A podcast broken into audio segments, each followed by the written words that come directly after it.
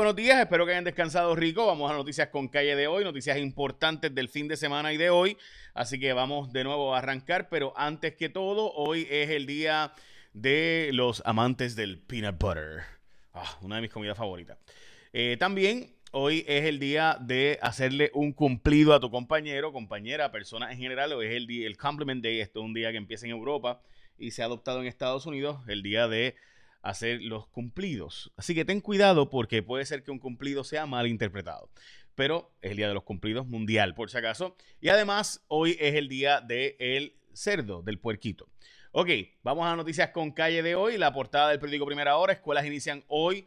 Primera fase de reapertura, muy importante sin duda esa noticia. El comienzo de clases de hoy presenciales realmente no es el comienzo, es el acondicionamiento de las clases eh, así que presumo que los próximos días muchos niños no estarán cogiendo realmente clases, eh, presencialmente por lo menos. Eh, o por lo menos eso se cree. Así que vamos a la próxima portada del periódico de El Vocero en el olvido de los hidrantes de Puerto Rico. De nuevo, problemas en los hidrantes. Esta historia es como cada, cada dos o tres años sale la misma de que no hay hidrante. o los hidrantes no se sabe si están funcionales, etcétera. entonces la portada del periódico Metro eh, Puerto Rico empieza a esperar la tercera vacuna, que es la de Johnson Johnson, y que fue aprobada, por si acaso, en el fin de semana ya.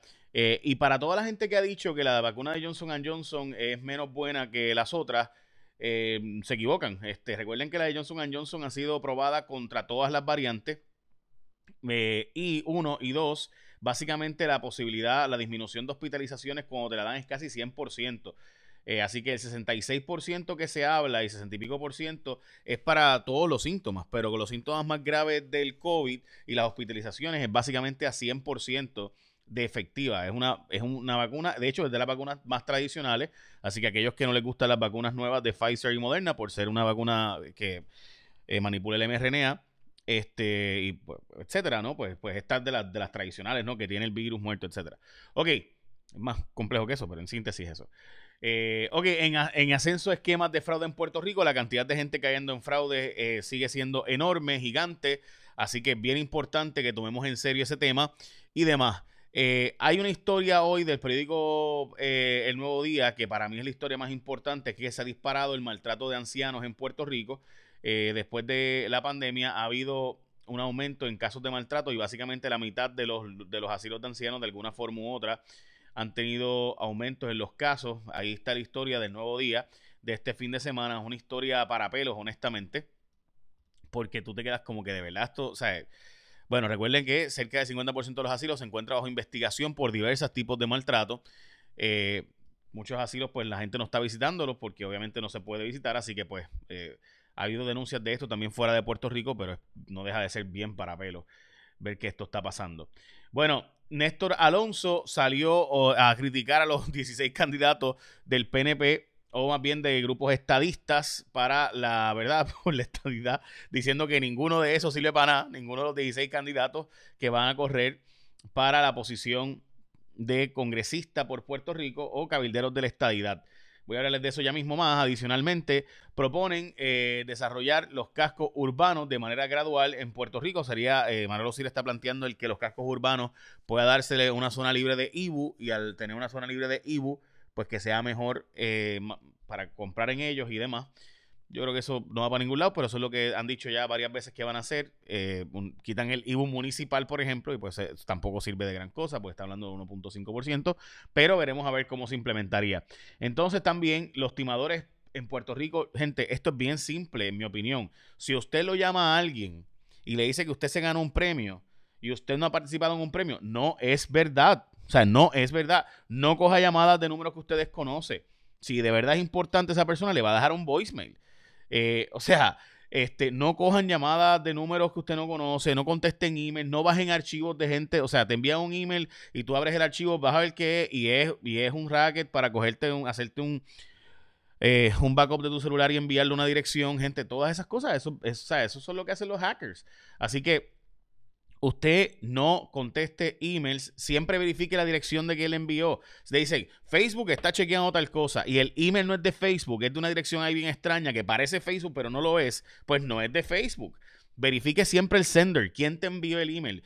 Que si dice google.com, yo veo muchísima gente que, que abre emails sin darse cuenta, y baja archivos y abre los PDF, los supuestos PDF, y es un archivo que están buscando espiarte, así que, pero nada. Eh, y eso pasa muchísimo, así que no los bajes, no, no, no abras los, no abras puntos ese tipo de contenido. Bueno, señalan lagunas en protocolos de salud, particularmente en educación especial. Eso es bien importante y en realidad hay un problema ahí y hay que hablar de eso. Donde no hay ningún problema, gente, es en Martins Barbecue. Porque Martins Barbecue tienen estos combos saludables donde tú comes bien, comes rico y además muy saludable. Mira para allá. El combo fit. Esto es bien simple. Va allí y dice Martins Barbecue participante, quiero el combo fit. Te dan un cuarto de pollo, majado de malanga y botella de agua por 5.99. Buenísimo. Además, el vegano, que escoges cuatro porciones mini entre yuca, batata, malanga, vegetales, guineo, una botella de agua. 6.25, súper saludable, súper rico. Ah, un cuarto de pollo majado de malanga y botella de agua por 5.99. O el vegano, que es yuquita, batatita, malanga, vegetales, guineo, una botella de agua. Escoges esas cuatro porciones y 6.25 en Martins Barbecue participante. Qué rico, ¿verdad? A ver, Martins Barbecue. Para todos los que están en la diáspora, lo sentimos. Eh, eso es aquí. Ok, digo, ahí uno fuera, pero mayormente aquí.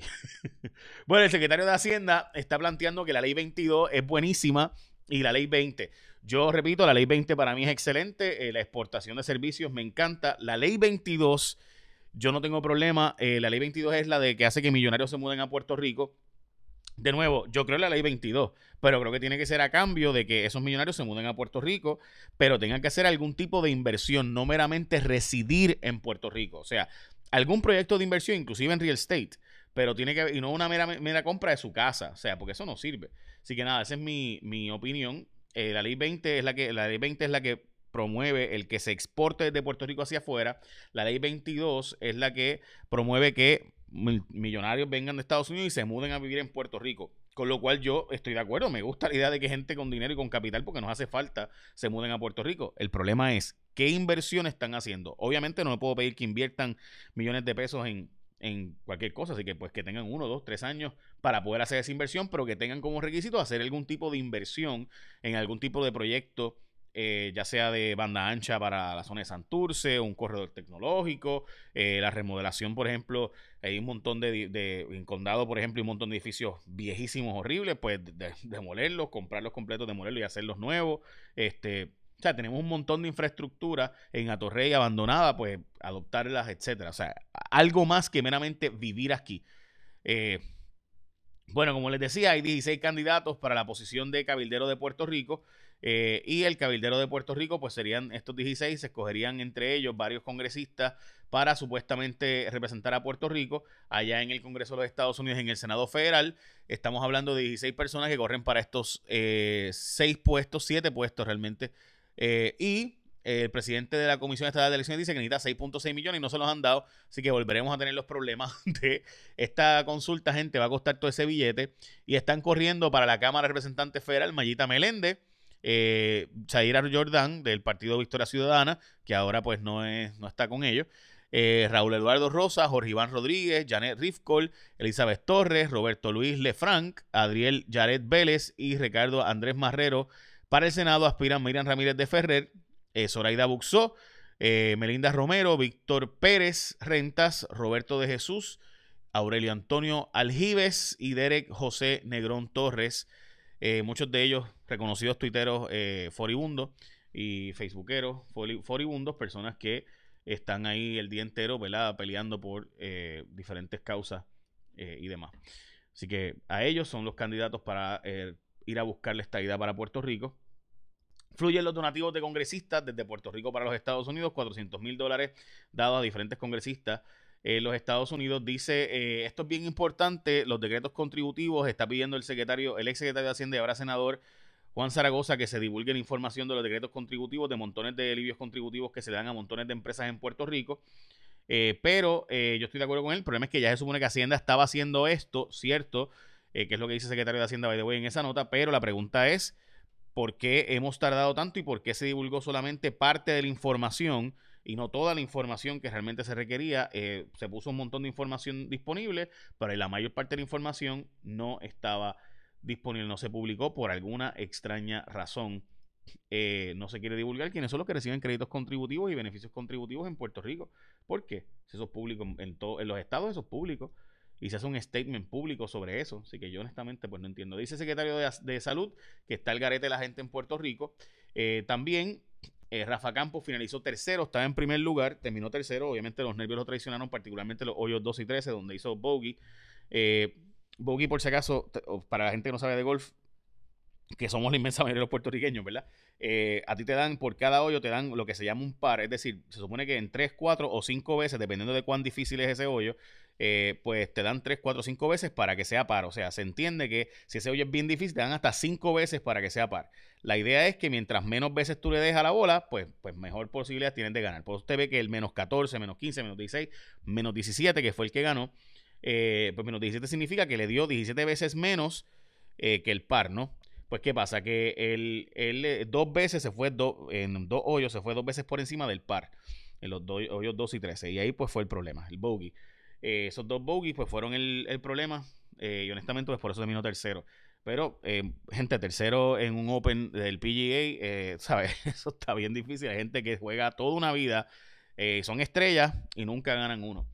así que a Rafa, éxito, de verdad muy orgulloso de, tu, de lo que hiciste, hermano. Bueno, y finalmente, en China se le está pidiendo a China que divulgue la información porque su vacuna es mega importante, súper importante, porque hace falta muchas vacunas y si hay un país que puede exportar millones y millones de vacunas para los países pobres, es China.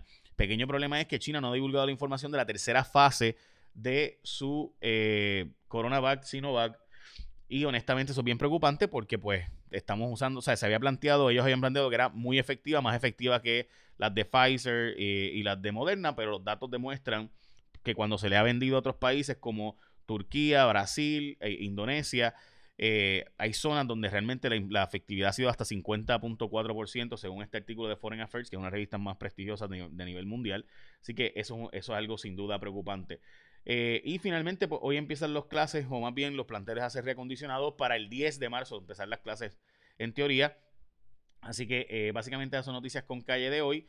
No sin antes decirte que recuerda que las combos saludables del combo Fit y el vegano están disponibles 5.99, gente. Un cuarto de pollo, majado y agüita. ¿Qué tú crees? 5.99. Está buenísimo. Martins Barbecue. Ya lo sabes. Ahora sí, echa una bendición. Que tengan un día productivo. Dios me los cuide. Pórtense bien.